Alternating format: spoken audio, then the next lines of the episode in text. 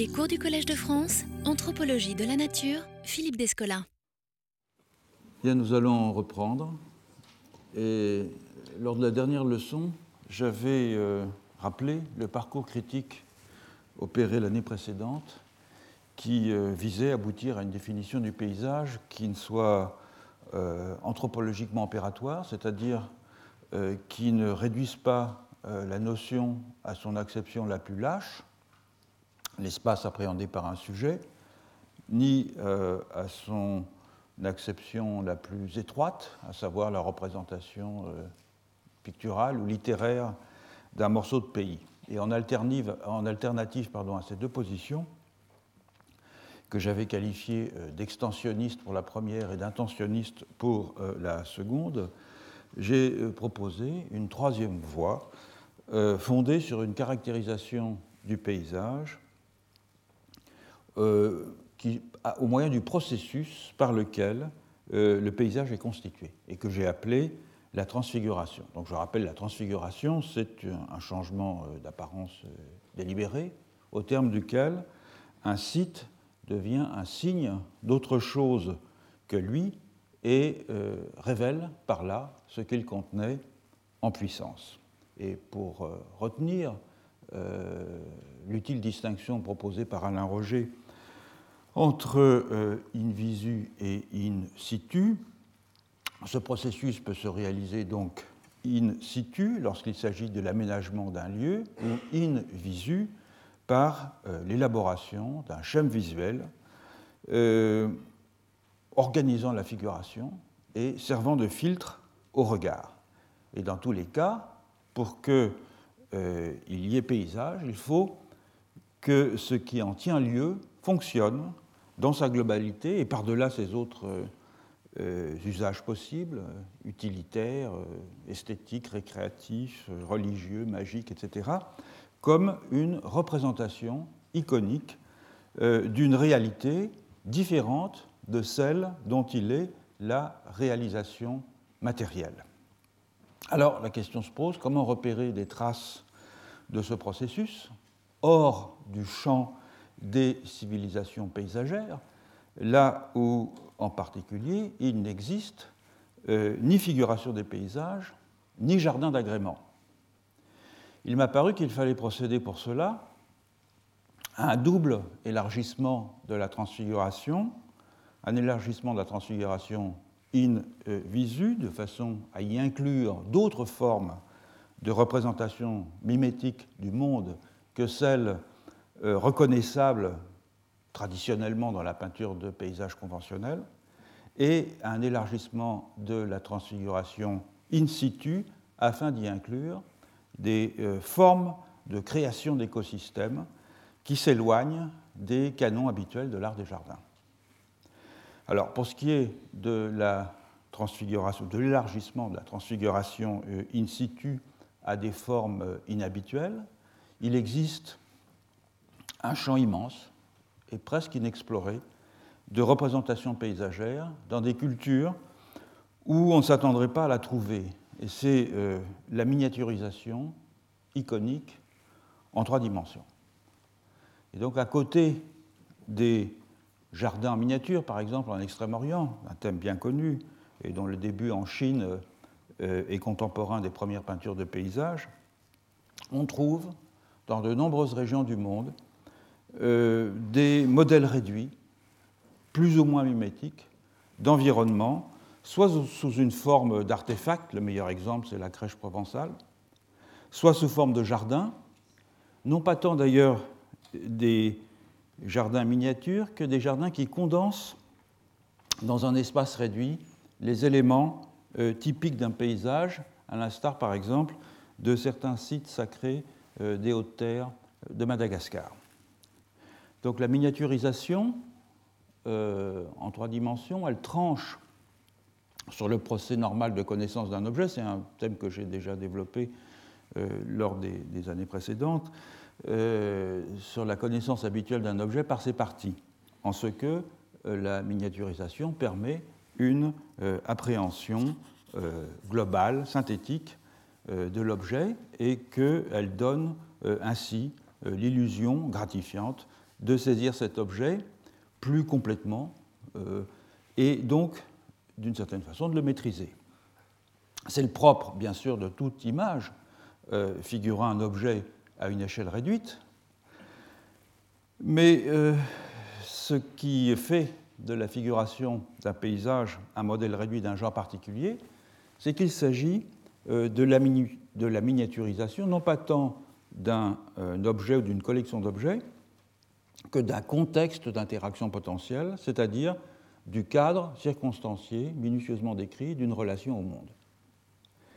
Et cette euh, capacité qu'on a maintes fois soulignée, maintes fois éprouvée, euh, d'entrer dans une figuration de paysage, de pénétrer dans un tableau, de rejoindre les personnages s'ils sont présents euh, dans la scène dépeinte, donc de se déplacer à l'intérieur de l'image, elle vient ainsi renforcer le sentiment de contrôle sur la scène dépeinte que procure déjà l'appréhension synthétique d'un tout. Et donc c'est sur ce thème général que portera l'enseignement, non pas de cette année, mais de l'année prochaine. Cette année, je vais surtout parler du deuxième type d'élargissement de la notion de paysage, euh, donc de la transfiguration in situ. Et deux pistes paraissent euh, prometteuses. D'une part, le symbolisme des jardins vivriers, et d'autre part la fonction de cadrage des observatoires. Alors on peut convenir sans difficulté que les jardins d'agrément, encore qu'il faudra développer un peu l'idée, euh, constituent une expression euh, légitime de transfiguration euh, in situ, débouchant sur des formes plus ou moins extensives de façonnement du paysage, tandis que l'on a eu tendance à considérer les jardins de subsistance, les jardins vivriers, euh, comme n'ayant en général d'autres fonctions qu'utilitaires. Or, c'est loin d'être le cas.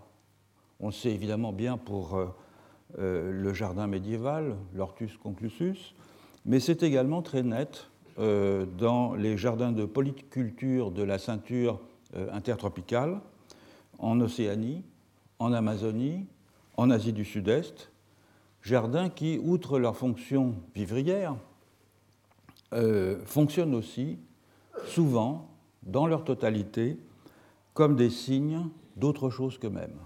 Ça peut être des prototypes de fertilité, des modèles réduits de la forêt environnante lorsqu'il s'agit des SAR, euh, des modèles réduits du cosmos, la demeure des esprits, etc., etc. Quant aux observatoires, il va de soi qu'ils peuvent être édifiés exclusivement euh, à des fins de surveillance, à des fins défensives, à des fins d'observation euh, astronomiques. Mais dans certains cas, euh, ils servent aussi à fixer la position du spectateur afin qu'il puisse euh, contempler un rapport de complémentarité entre le premier plan, fixé par le cadre que fournit l'observatoire, et l'arrière-plan, ce mouvement étant généralement caractéristique d'un échange entre macrocosme et microcosme. C'est un dispositif de cadrage qui est bien connu dans euh, certains types d'architecture monumentale, notamment dans les Andes et en Mésoamérique, et qui n'est d'ailleurs pas sans évoquer euh, certains aspects, certaines techniques d'emprunt de l'arrière-plan qui sont assez connus dans les jardins japonais. Donc c'est à ces questions que je consacrerai l'enseignement de cette année.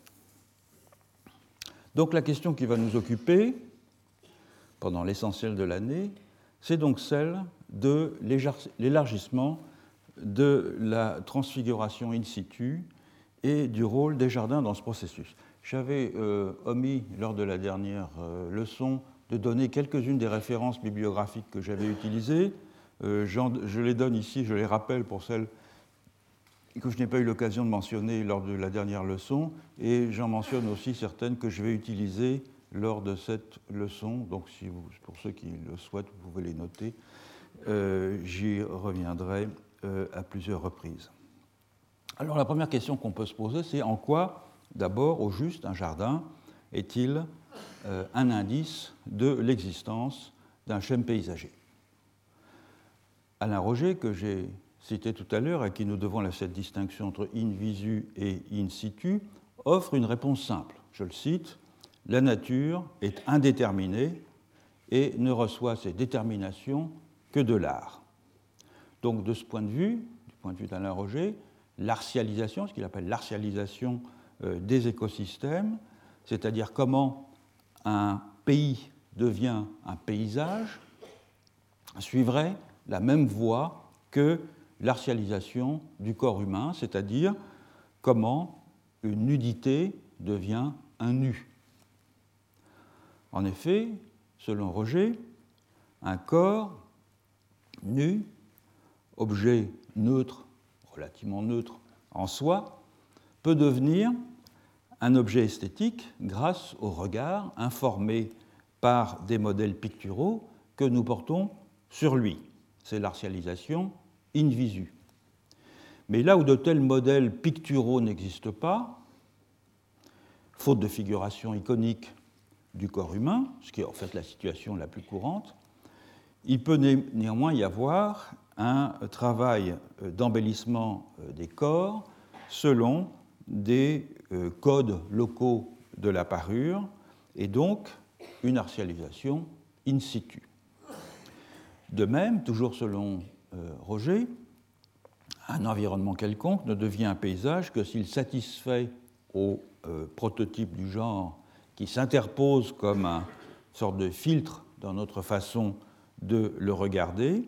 Et là où cette artialisation in visu n'existe pas, faute de représentation littéraire ou de représentation iconique euh, célébrant les beautés de la nature, certaines cultures procèdent à une artialisation in situ en créant des jardins.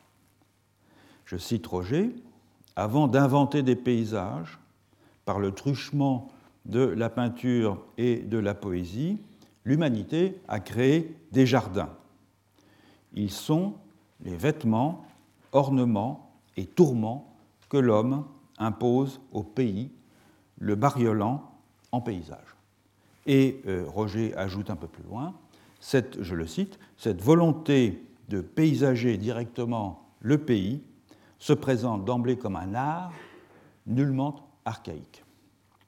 Alors, j'ai déjà longuement discuté cette notion d'artialisation dans le cours de l'année dernière, et j'ai expliqué les raisons pour lesquelles ce concept me paraît peu approprié pour caractériser la production d'un schème paysager, ce pourquoi j'ai préféré euh, lui euh, substituer la notion de transfiguration. Je ne reviendrai donc pas euh, longuement sur, sur, cette affaire, je me contenterai de rappeler l'argument principal.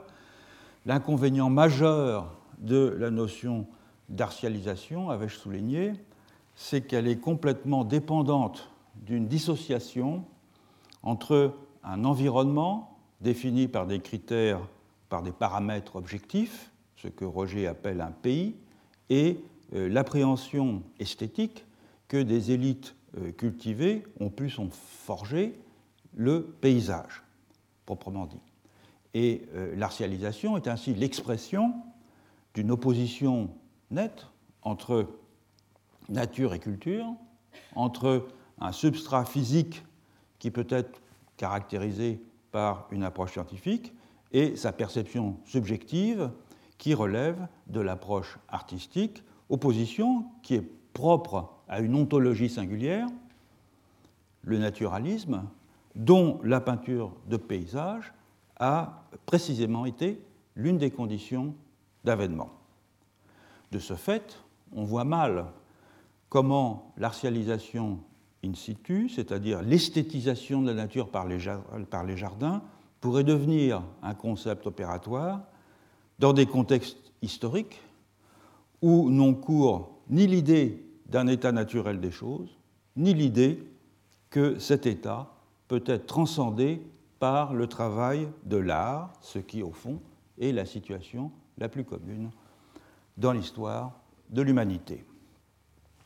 L'autre inconvénient de la notion euh, d'artialisation, c'est qu'elle réduit euh, le schème paysager au seul jardin d'agrément, défini par euh, Roger comme la première manifestation d'esthétisation de la nature avant l'invention du paysage en peinture.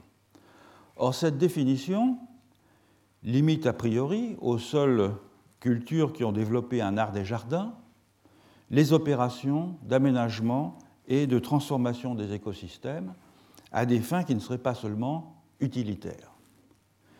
Elle élimine donc la possibilité d'enquêter sur des formes de transfiguration paysagère qui ne tomberaient pas dans la définition stricte de ce qu'est un jardin. Et donc c'est la voie inverse que j'ai voulu suivre. Examiner des euh, créations végétales, usuellement qualifiées de vivrières, pour voir si elles ne témoignent pas d'une volonté de leur faire représenter autre chose que ce qu'elles semblent être à première vue, à savoir une source de subsistance. Mais pour mener ce projet à bien, euh, il faut d'abord s'interroger sur ce qui fait, au fond, la spécificité d'un jardin, par-delà, précisément, l'idée convenue d'une esthétisation de la nature. Trois aspects, qui sont d'ailleurs intrinsèquement liés, me semblent caractériser les jardins d'agrément, puisque je vais commencer par cela, euh, partout où l'on en a édifié. D'abord, ils occupent un site clairement délimité et sont souvent enclos. Ensuite, ils ont une fonction de totalisation du monde et ils peuvent être vus comme des microcosmes. Enfin, ils offrent un cadre qui tranche sur la vie ordinaire et ils favorisent ainsi chez ceux qui les fréquentent un état intérieur particulier. Je vais examiner ces trois aspects euh, tour à tour. Premier aspect, le jardin comme espace enclos. C'est une tradition ancienne euh, dans le monde euh, européen et circum-méditerranéen qui remonte à la Mésopotamie, qui est manifestement dérivée de l'oasis et que vient attester de façon évidente l'étymologie. la racine indo-européenne gorto, qu'on écrit généralement G-H-O-R-T-O, signifie en effet enclos et euh, sert de base à la construction de tous les termes euh, désignant le jardin dans les langues européennes.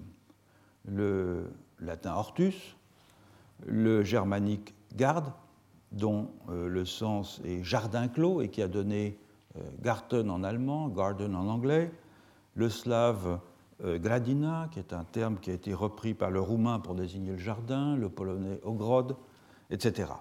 Le terme français euh, euh, jardin vient lui aussi du, germanique, garde, et a éliminé le terme antérieur, hort, qui est encore présent dans des dialectes de l'occitan.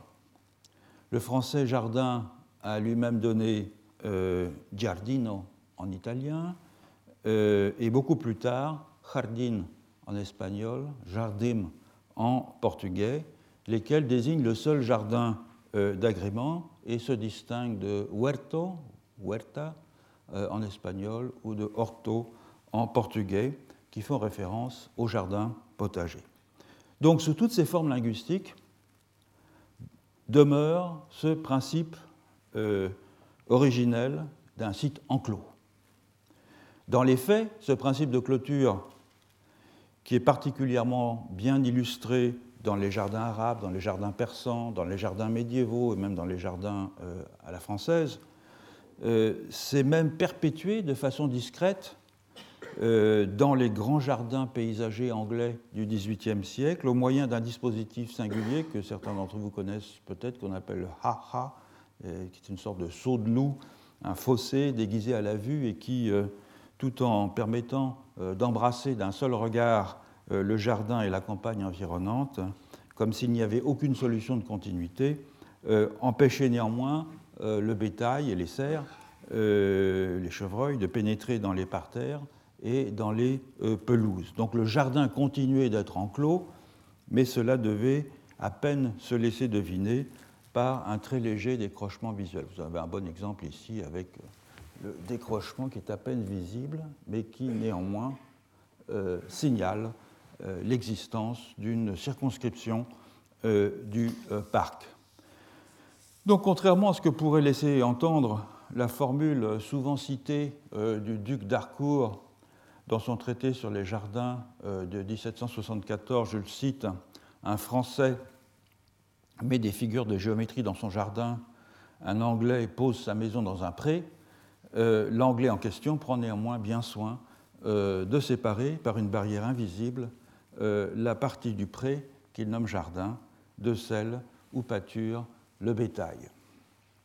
Alain Roger, qui euh, insiste aussi à juste titre sur cette idée de clôture dans la caractérisation du jardin, y voit comme une analogie avec euh, le cadre délimitant une peinture de paysage. Le jardin devient, de ce point de vue, une sorte d'anticipation de l'art pictural. C'est, je cite Roger, un tableau vivace, contrastant avec la nature environnante. Alors, sans doute est-il hasardeux de voir le jardin comme la métaphore d'un tableau, là où la peinture de paysage n'existe pas.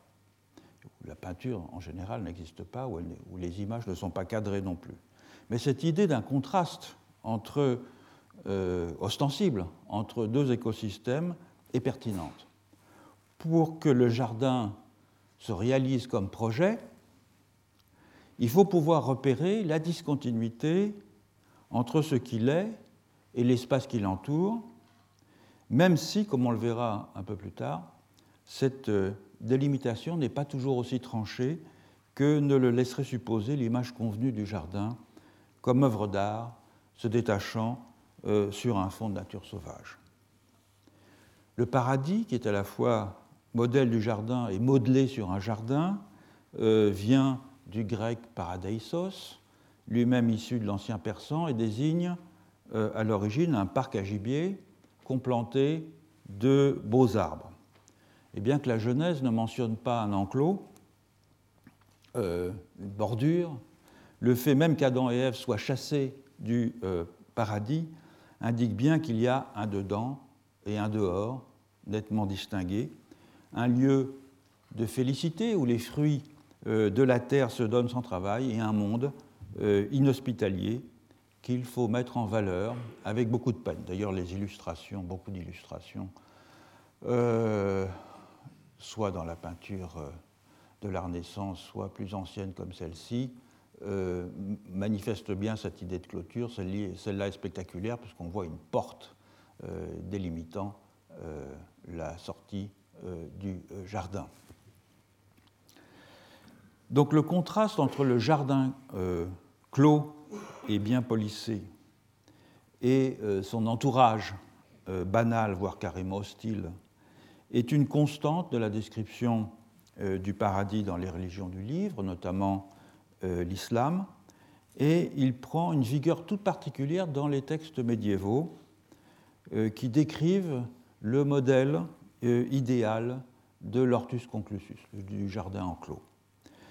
Un exemple très connu, c'est celui euh, du roman de la Rose de Guillaume de Lory, donc un texte de 1230 qui raconte le rêve euh, d'une promenade euh, dans, un jardin et la rencontre d'une femme, etc.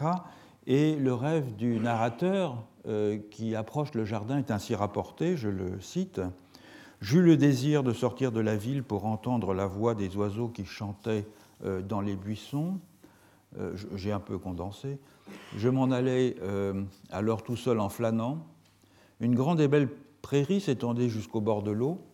Alors je m'en allais à travers la prairie en flânant tout près de la rive.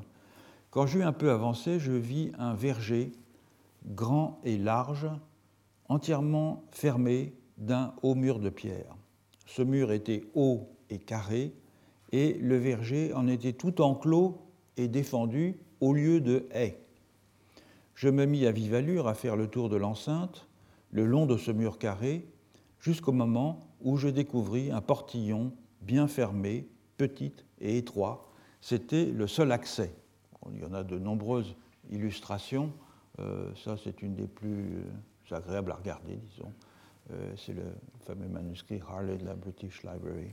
Mais évidemment, c'est une illustration qui a été faite deux siècles au moins après la, rédaction euh, du roman de la rose. Le narrateur se fait alors ouvrir la porte euh, par une ravissante jeune fille et entreprend de décrire le jardin. il contient une prodigieuse quantité d'oiseaux, dont il mentionne nommément une dizaine d'espèces, mais aussi des animaux des bois euh, du genre paisible, hein, des daims, des écureuils, des chevreuils, des lapins, des grenouilles. Mais ce qui frappe surtout, c'est la diversité des plantes. D'abord des arbres exotiques ou méditerranéens, des grenadiers, des amandiers, des figuiers, des oliviers, des dattiers, des noyers, dont, dit-il, les fruits sont semblables aux noix de muscade. Et puis, euh, bien sûr, des arbres fruitiers de, des régions tempérées, des néfliers, des pruniers, des cerisiers, des sorbiers, des alisiers, des cognaciers, des pommiers, des poiriers, des châtaigniers, etc. Et il y a aussi des épices, des clous de girofle, tout ça est mentionné, des euh, réglisses, de la menthe, de l'anis, euh, cannelle, gingembre, curcuma, etc. Et puis il y a des arbres d'ornement, des cyprès, des ormes, des charmes, des hêtres, des chênes, des trembles, des frênes, des sapins. Et enfin sont mentionnées les fleurs, mais avec beaucoup moins de détails.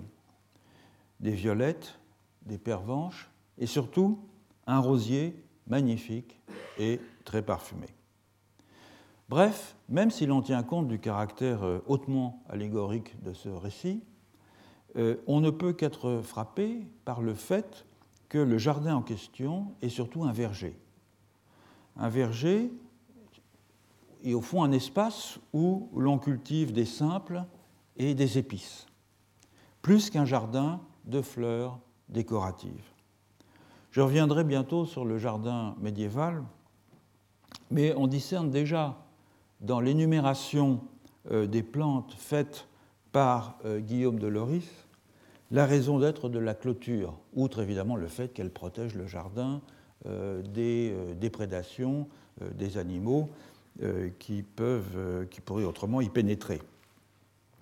L'autre fonction de cette clôture, c'est qu'elle rend plus manifeste en la démarquant l'exceptionnalité d'un espace restreint où s'opère pourtant une totalisation ordonnée du monde sous la forme d'un très grand nombre d'espèces animales et végétales.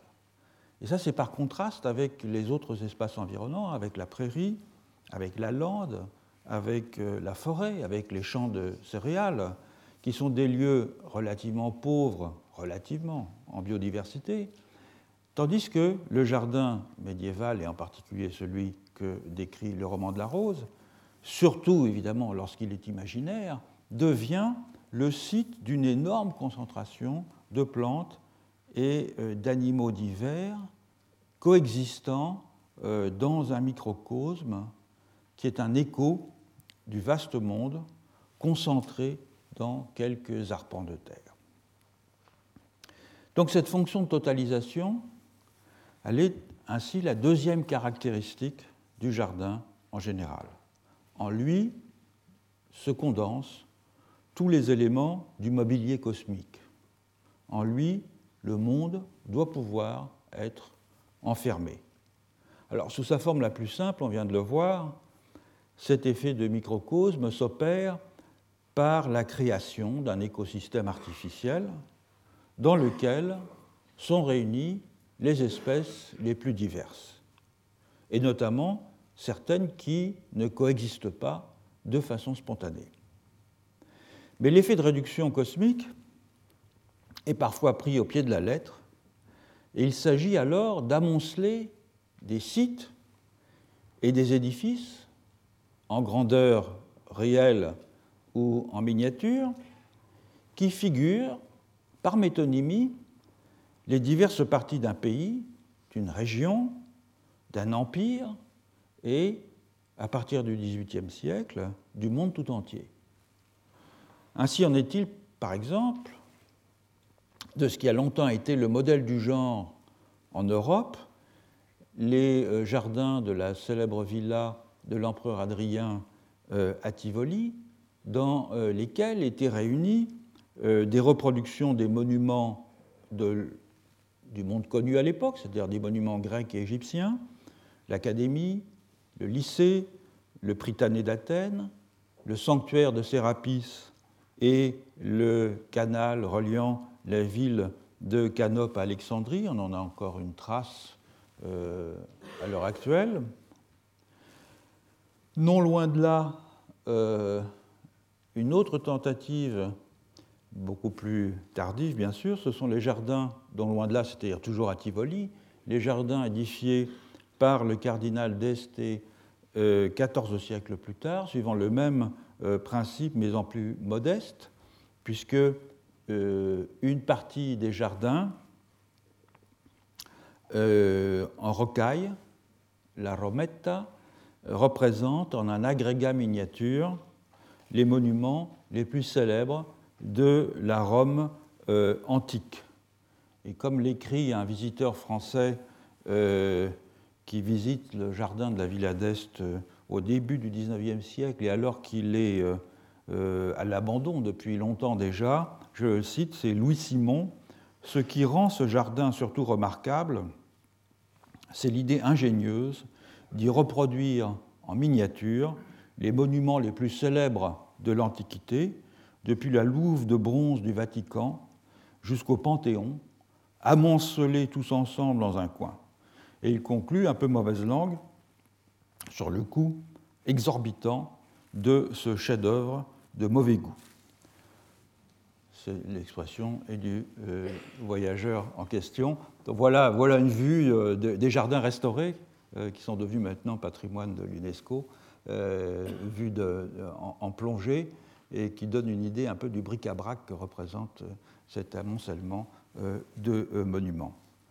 Moins connu, euh, mais très spectaculaires aussi, sont les jardins que le roi René fit édifier autour du couvent de la Baumette à Angers, et qui sont des jardins qui sont très différents de l'Ortus conclusus euh, à leur dominant, avec ses divisions géométriques et ses petits compartiments bien délimités, puisque ces jardins de la Baumette sont dispersés sur un terrain accidenté euh, au milieu duquel est planté un énorme roc.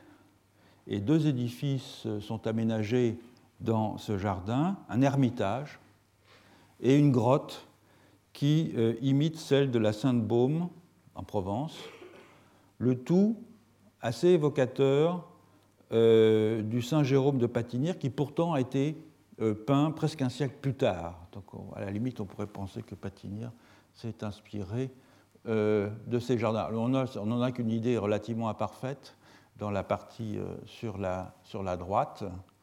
Et euh, voilà le, le, paysage avec un Saint-Jérôme de Patinir, qui est dans l'esprit de ce type de jardin. Il faut dire aussi que le jardin de la Baumette était peuplé, à ce que l'on dit, de curiosités exotiques, des plantes rares, des lions, des singes, des autruches, un éléphant euh, et euh, des hommes habillés en costumes orientaux guidant des dromadaires. Bref, un microcosme bien peuplé, évocateur du paradis euh, à travers ses références à une terre sainte fantasmatique, et qui représente donc à, cette période un type de jardin euh, tout à fait exceptionnel. Un autre exemple célèbre de euh, totalisation des différentes parties du monde est le célèbre parc de Stowe dans le Buckinghamshire, dont j'ai déjà eu l'occasion de dire un mot euh, l'année dernière.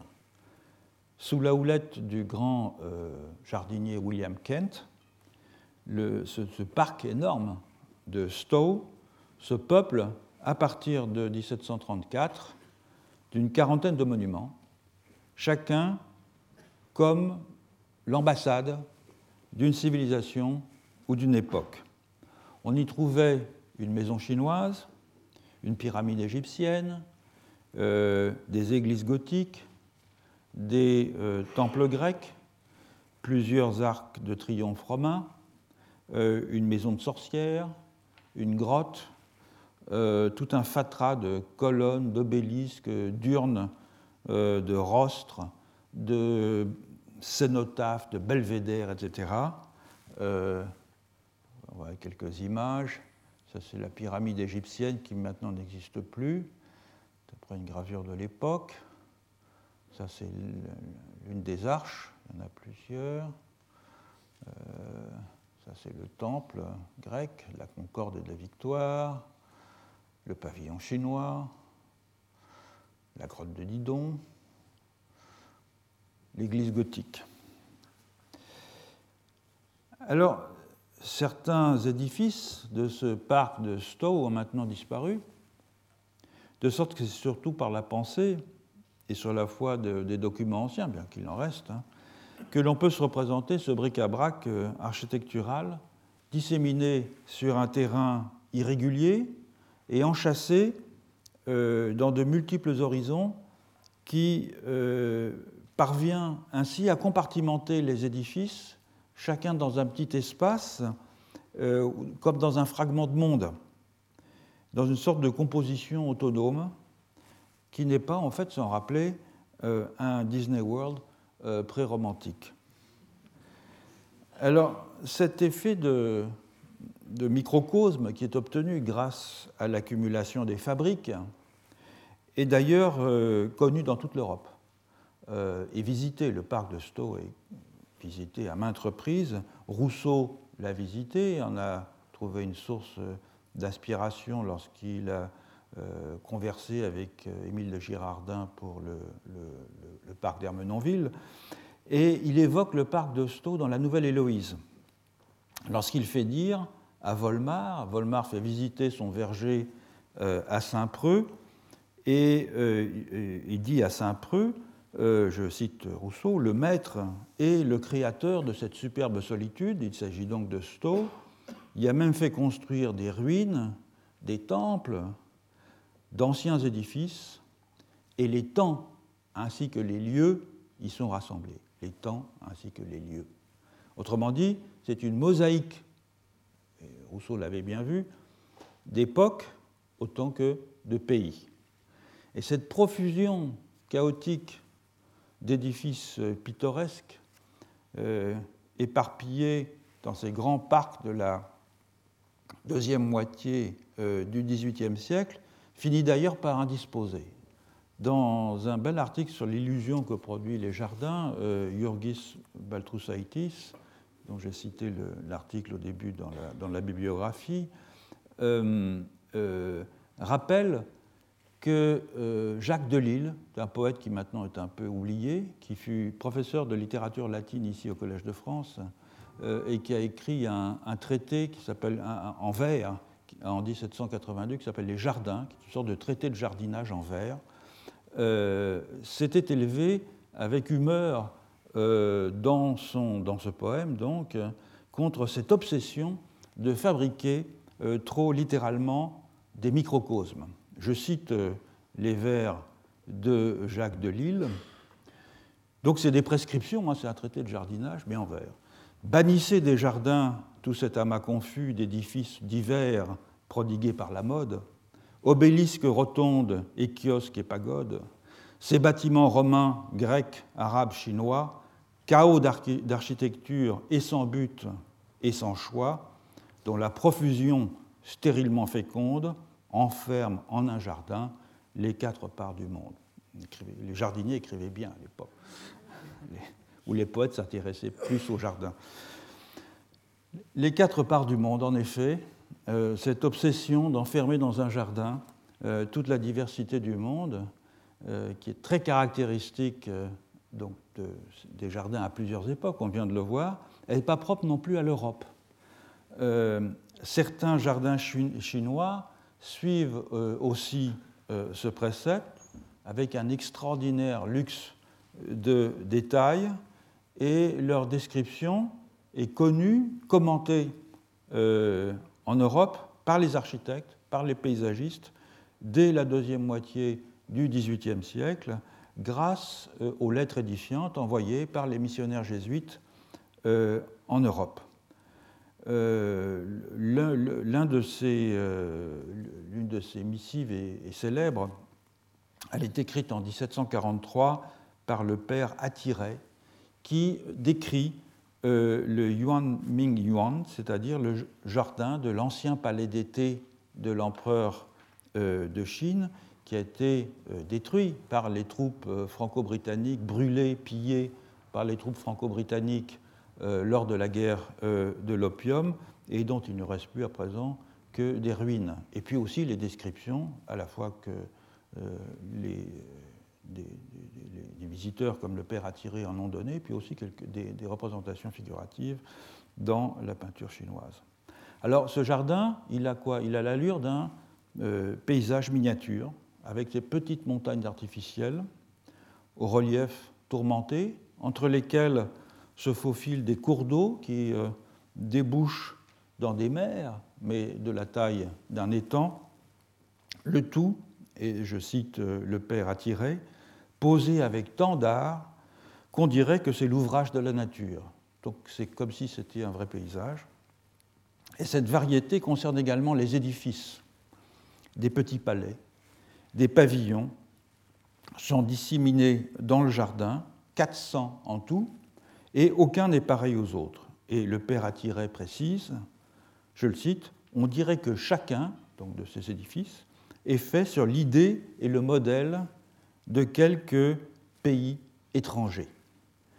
Car de même que les pavillons chinois sont à la mode dans les jardins européens, le jardin de l'empereur de Chine, quant à lui, est parsemé de modèles plus ou moins réduits de palais européens. Alors on en a, euh, il a été détruit, mais on en a une représentation amusante puisque c'est une maquette euh, qui représente l'un des pavillons à la française, dit à la française, qui a été détruit et qui est installé près des ruines du vrai pavillon à la française, avec des offrandes probablement pour essayer de reconstruire euh, ce jardin tel qu'il était avant d'avoir été saccagé par les troupes franco-britanniques donc c'est un, un, univers euh, en, réduction et euh, une cité entière a même été reproduite euh, avec ses temples, avec ses marchés, avec ses boutiques enfermées dans des murailles à quatre portes selon le modèle traditionnel de la ville chinoise, les portes étant situées aux points cardinaux et euh, attirer euh, précise, je le cite, tout ce qui se trouve en grand dans la capitale de l'empereur s'y trouve en petit. Le souverain pouvait euh, ainsi, toujours la formule, de, enfin, selon les, termes même d'attirer, pouvait voir en raccourci tout le fracas d'une grande ville toutes les fois qu'il le souhaitait. Bref, c'est le microcosme paysager sous sa forme la plus achevée. Une autre façon de totaliser euh, un monde dans un jardin, c'est de faire du jardin un lieu de culte ou bien le euh, paysage d'une scène euh, mythologique, soit dans les deux cas une sorte de lieu de passage, de sas, ouvrant vers un au-delà du monde profane qui n'est, au fond, pourtant pas séparé du monde profane par une barrière de transcendance infranchissable. C'est l'un des rôles du jardin romain, ainsi que euh, l'a bien montré Pierre Grimal dans son magistrale monographie sur les jardins romains, ça s'appelle comme ça, les jardins romains. Euh, selon la formule de Pierre Grimal, le jardin dans la Rome antique, c'est, je le cite, un paysage auquel on a donné un corps. Et le paysage, c'est-à-dire ici une peinture de paysage, euh, pourquoi? Parce que, de fait, euh, le jardin suit les canons euh, des peintres hellénistiques, peintres de paysages, qui ne dépeignent pas des paysages réels, mais des symboles paysagers, des topias. Or, quand la mode des jardins se généralise à Rome, au milieu du 1er siècle avant Jésus-Christ, ces symboles paysagers sont principalement des symboles religieux et font référence à des formes particulières du culte des dieux, du culte des héros, du culte des morts. L'exemple le plus caractéristique d'un paysage sacré reproduit dans les jardins, dans une analogie avec les paysages euh, de la peinture, c'est la Malteione. La qui est édifiée dans les jardins de la villa d'Atticus, Atticus l'ami de Cicéron, à Butrotte, une petite ville euh, dans le nord-ouest de l'Épire, en fait dans, ce qui est à l'heure actuelle l'Albanie, qui faisait à l'époque partie de l'Empire romain. Euh, un amalteion, c'est quoi? C'est un sanctuaire euh, qui est érigé à la nymphe Amalthée, la nourrice de Zeus, qui recueille Zeus, l'héberge dans une grotte quand il est enfant, le nourrit et euh, ce sanctuaire prend généralement euh, l'aspect d'une grotte artificielle en rocaille.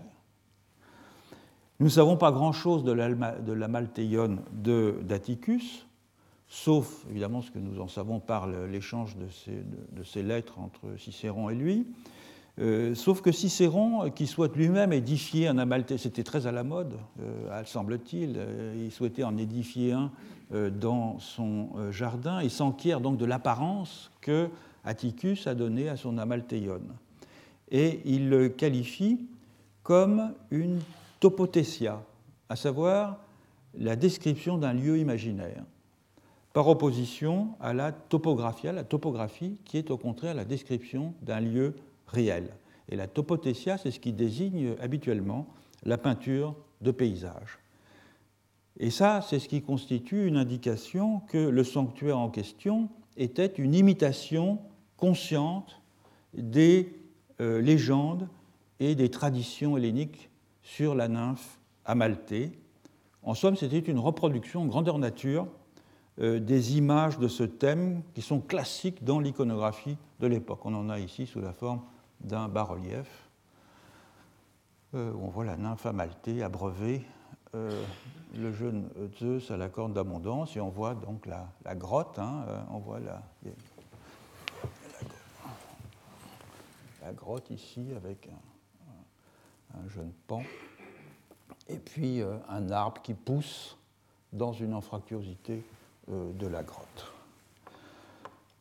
Donc cette grotte, telle qu'on peut l'imaginer, à partir de l'iconographie de l'époque, euh, probablement situé au centre d'un bois de platane bordé par un ruisseau dans euh, le jardin d'Atticus, euh, appartient en fait à un type classique qui est le type des nymphées, c'est-à-dire des grottes de rocailles qui sont très communes dans les jardins et qui sont les modèles du paysage idyllique qui servait de motif aux peintures ornant euh, les murs des maisons. On en a ici un exemple qui a été relevé euh, au XVIIIe euh, siècle, à la fin du XVIIIe siècle, par au début du XIXe ou plutôt, par un, graveur et qui vient d'Herculanum. Donc cette grotte, ou plus exactement l'image de cette grotte, euh, c'est le cadre devant lequel on voit une jeune fille euh, euh, avec une rangée de statuettes qui sont abritées par la grotte, hein, ici. la grotte, là aussi, il y a un arbre qui pousse dans une anfractuosité. La colonne qui désigne le fait que c'est un lieu sacré, religieux l'arbre euh, permet d'accrocher un vélum qui protège euh, la jeune fille euh, des ardeurs du soleil.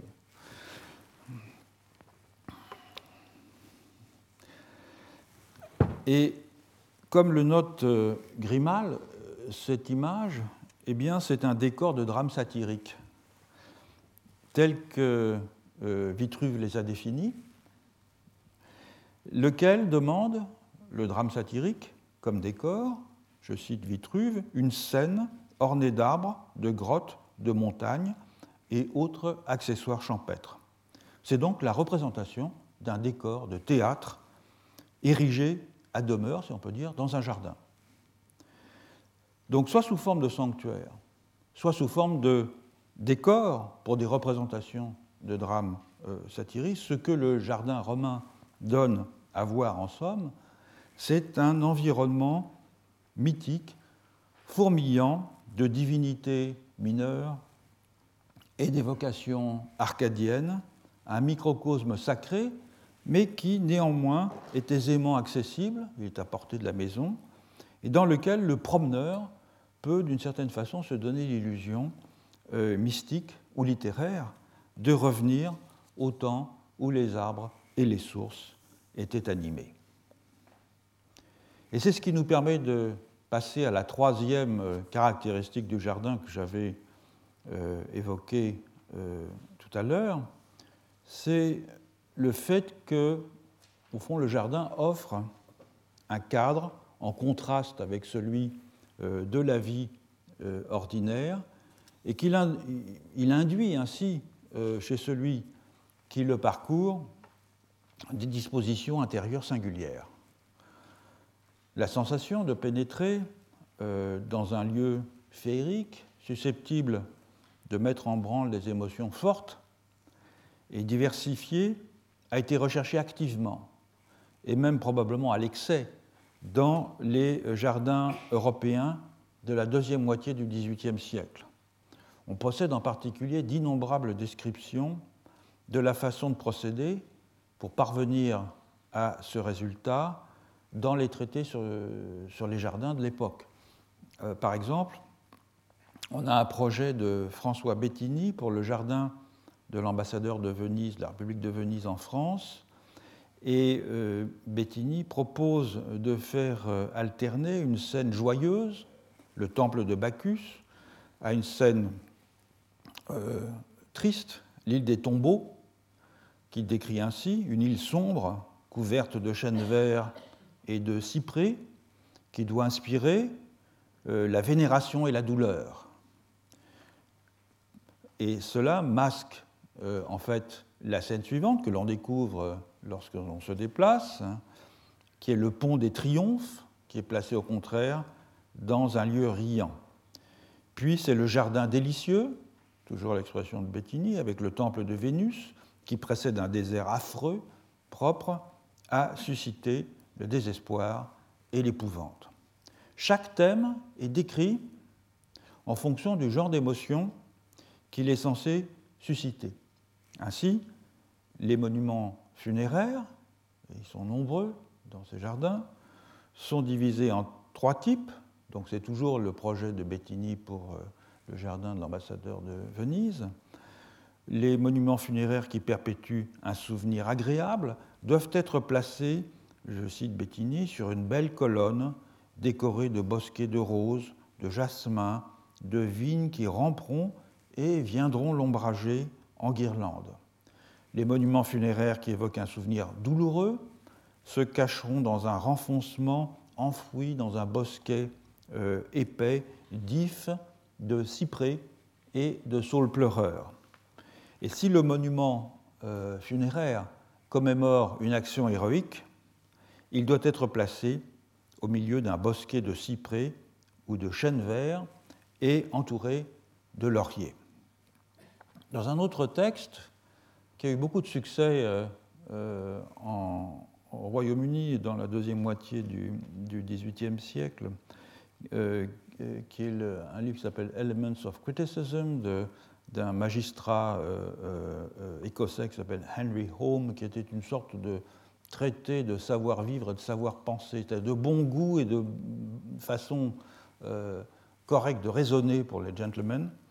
Euh, dans, ce, dans, ce, livre, il y a euh, un, chapitre qui est consacré au jardin et à l'architecture, ce qu'il faut savoir quand on est un gentleman en matière de jardin et d'architecture.